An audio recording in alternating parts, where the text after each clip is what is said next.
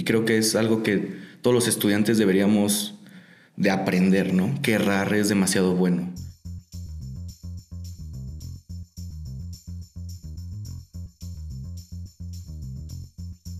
Hola a todos amigos, estamos aquí en esta segunda temporada del Creana Podcast con un invitado muy especial, Adrián Orozco, artista de lettering, muralista. Por favor, Adrián, cuéntanos cómo es tu día a día como artista en Latinoamérica, cómo es vivir como artista. Hola, este, primero que nada, muchas gracias por la invitación. Estoy muy emocionado y también muy nervioso. Eh, pues mi día a día, eh, soy de Tijuana, allá estoy viviendo y estoy trabajando con un estudio de diseño que se llama Airaboy. Eh, eso es tiempo completo, de lunes a viernes. Mi día a día es despertarme. Mi novia se dedica a preparar el desayuno. Después yo me despierto a desayunar. Eh, a veces yo le preparo el lunch y de ahí comienza mi día en, desde mi casa, ¿no? Trabajo desde casa. El estudio es un estudio de Tijuana que tiene eh, participación desde acá, desde la Ciudad de México. Entonces, la verdad es que es un poco complicado para mí porque nunca había hecho o trabajado desde casa y parece que era el trabajo ideal, pero tengo que estarme saliendo constantemente para poder, pues, concentrarme y enfocarme más en el trabajo, ¿no? Porque muchas veces los trastes sucios y demás como que me desconcentran un poco, entonces, aparte tengo mi espacio, ¿no? Pero es complicado como concentrarme en el trabajo estando en mi casa. Entonces es necesario para mí salir a algún café o algún estudio de amigos para poder trabajar y desempeñar mis tareas dentro del estudio. Eh, después, después este, lo que hago es dedicarle eh, tiempo a mi proyecto personal, que es Adrián Orozco, en el cual me dedico a hacer letras, murales y un poco de diseño. Eh, Ahorita estoy aquí en la Ciudad de México gracias a la invitación de un festival de graffiti, el cual se llama Barrio Vivo. Y pues muy emocionante para mí porque estoy empezando a practicar o utilizar eh, otro tipo de herramientas como lo es el aerosol, el cual no había utilizado antes y es muy emocionante probar con ella ya que constantemente estoy errando, ¿no? Para mí es muy bueno errar y aprender de esos errores.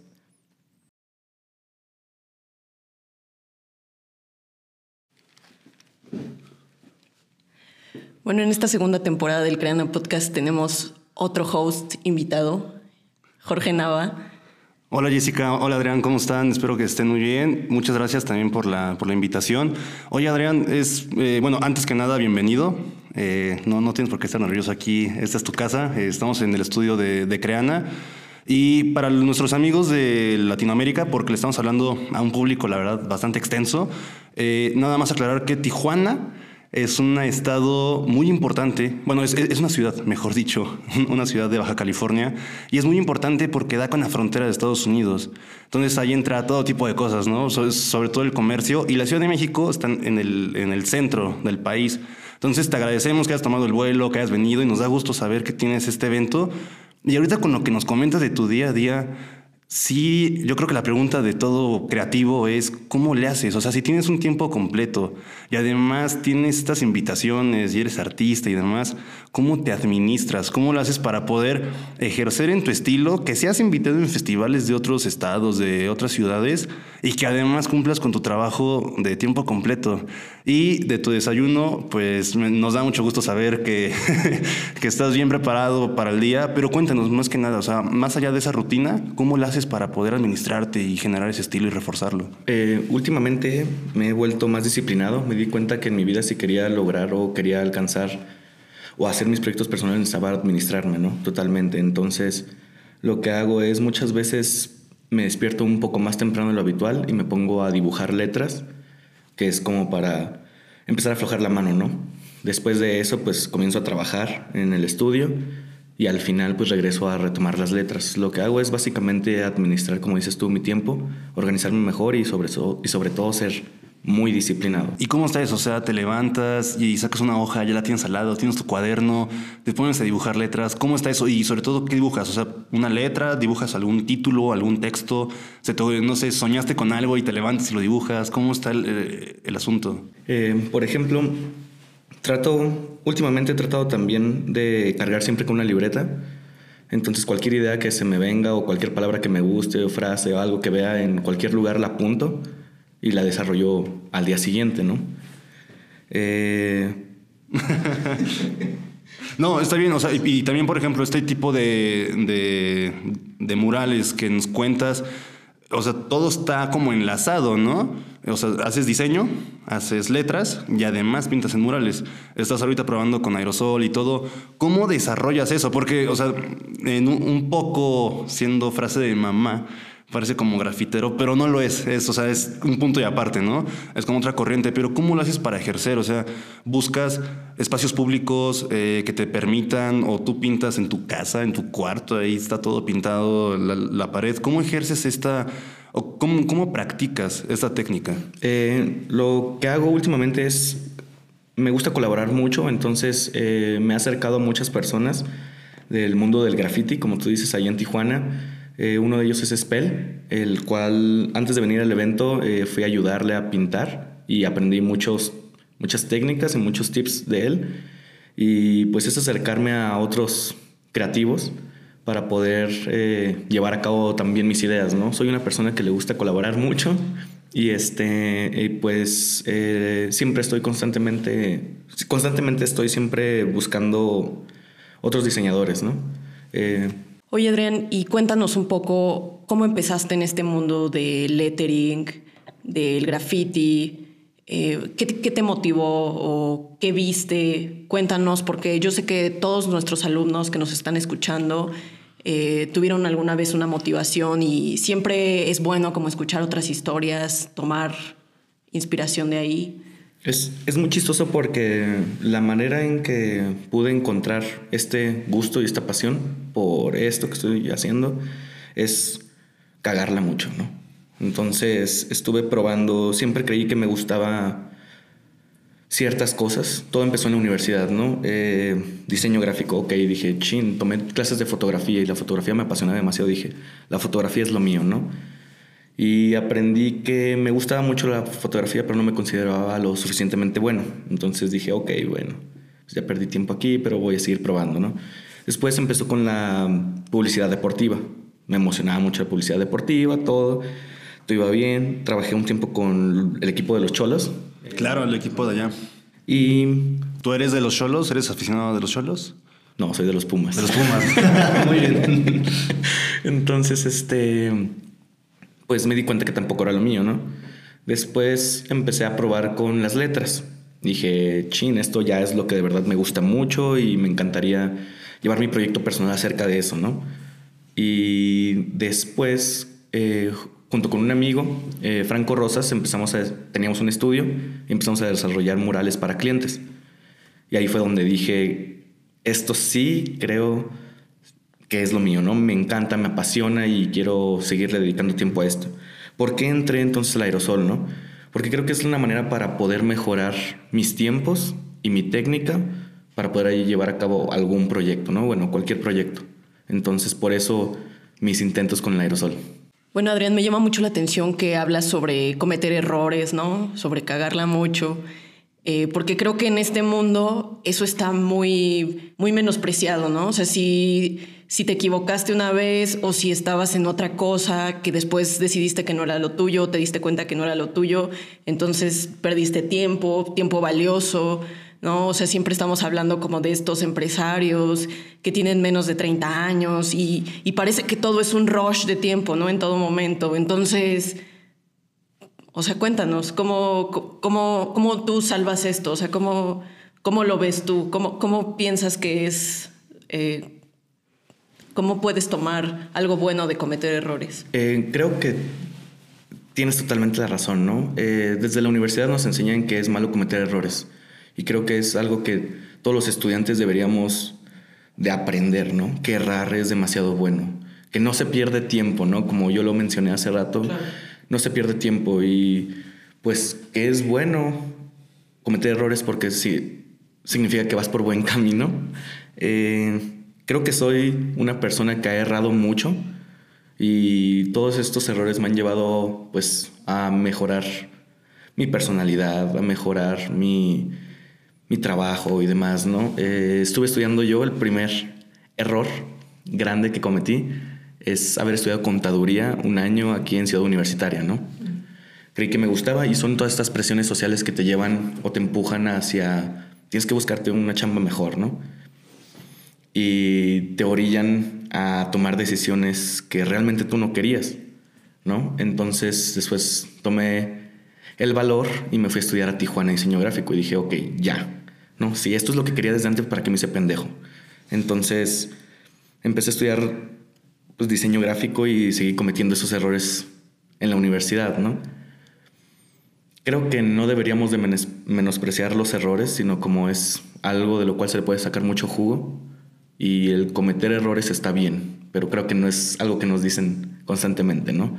La gente siempre vemos esos, esos personajes llenos de éxito y no entendemos que por ese éxito hubo un camino detrás lleno de muchos errores. Entonces, espero no haberme equivocado en tomar la decisión de seguir con las letras y veremos a dónde me lleva.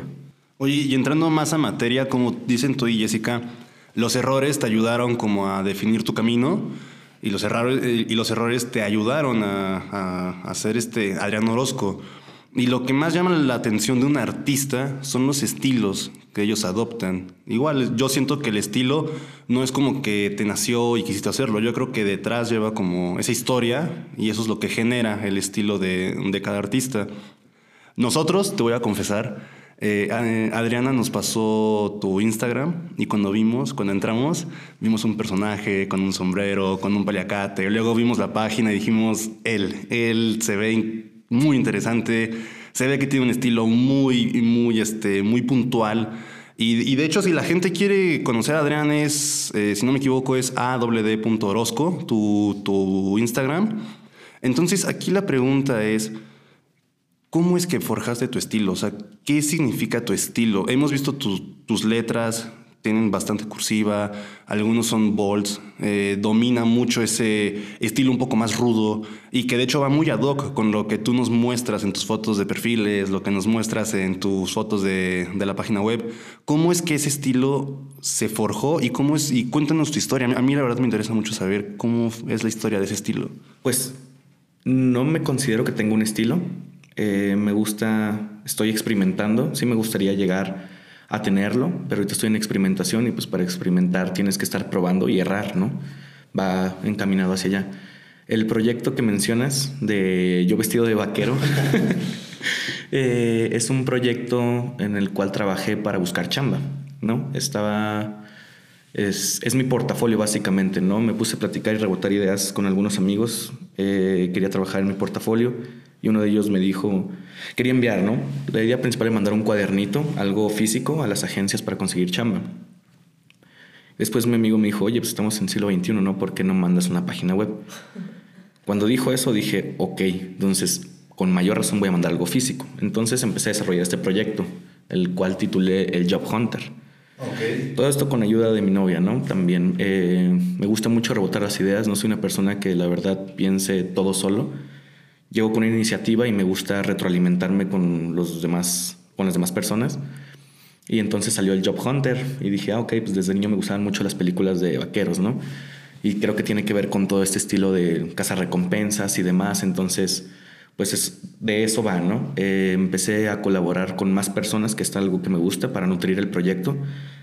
Por ejemplo, fotografía, una amiga que es de Tijuana también, Gabriela Walter eh, aquí en Ciudad de México un amigo me escribió y desarrolló una historia. Le mandé yo mi texto horrible y él de verdad lo pulió bastante. Y una vez que tuve todo ese material, pues hice la página web. Eh, necesitaba crear elementos para enviar, ¿no? Qué aburrido mandar a una agencia pues, un librito, es lo que yo pensaba.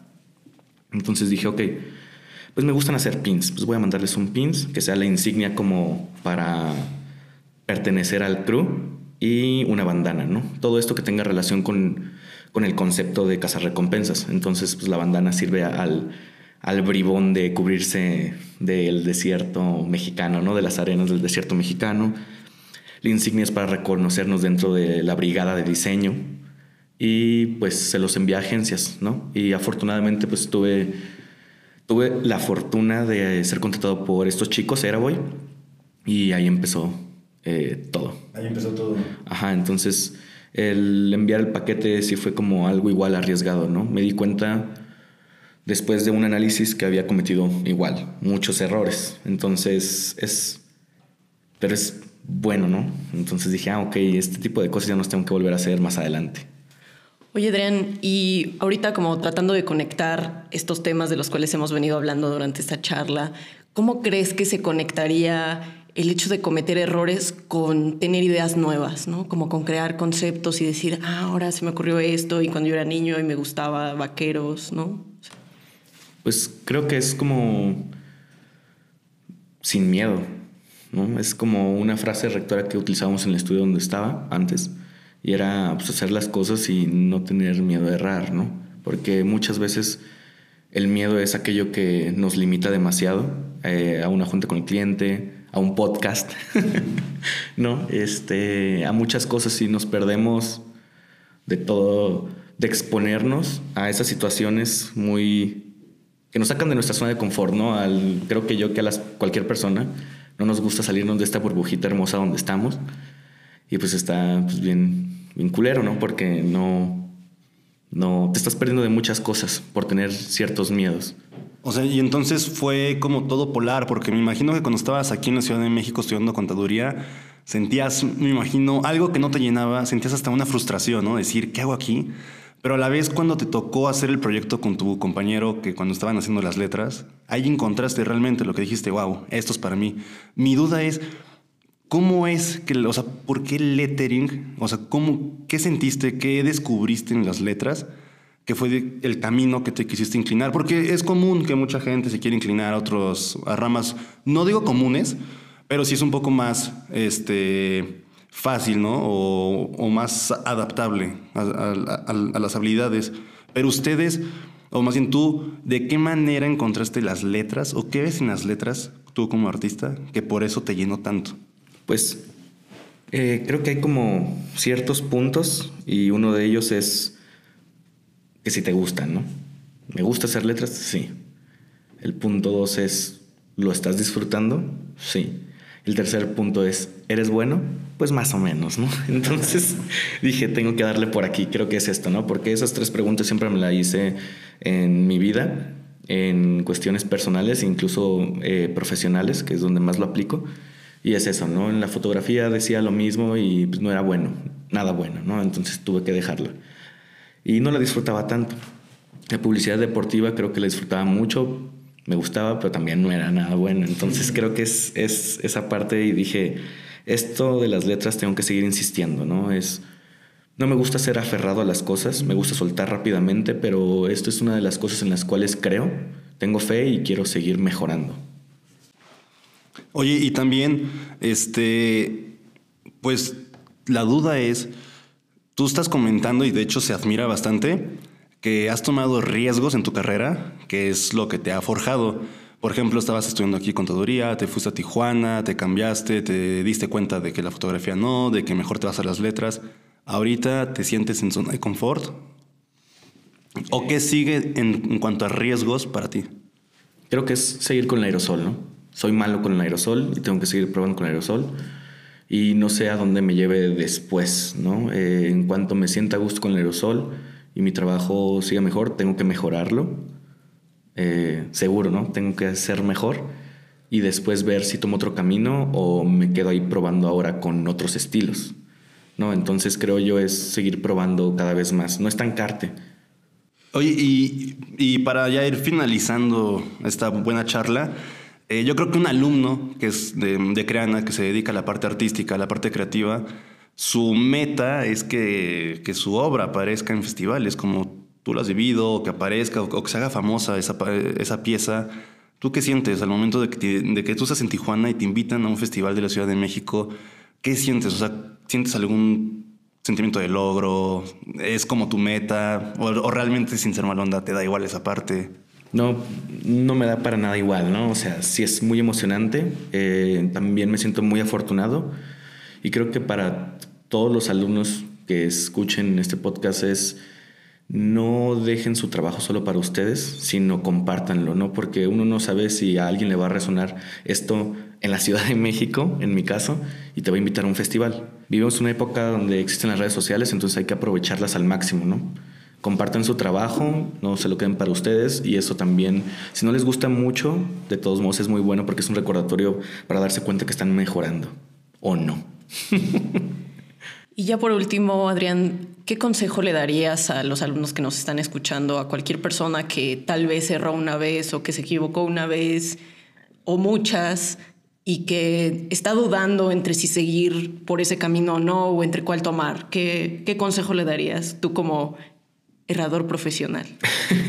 Yo creo que les diría que no tengan miedo a errar, eh, que sigan errando, que compartan sus errores y que motiven a más personas a seguirlo haciendo, ¿no? Este, creo que no sé, no sabría decirles yo cuándo soltar las cosas y cuándo no, solamente es algo que van a sentir, les va a resonar en su interior, ¿no? Tienen que poner mucha atención a su voz interior y decir hasta aquí o continúo. Pues muchas gracias, Adrián, Jorge. Eh, en este primer episodio de nuestra segunda temporada, síganos escuchando y tendremos más invitados creativos de Latinoamérica. Gracias.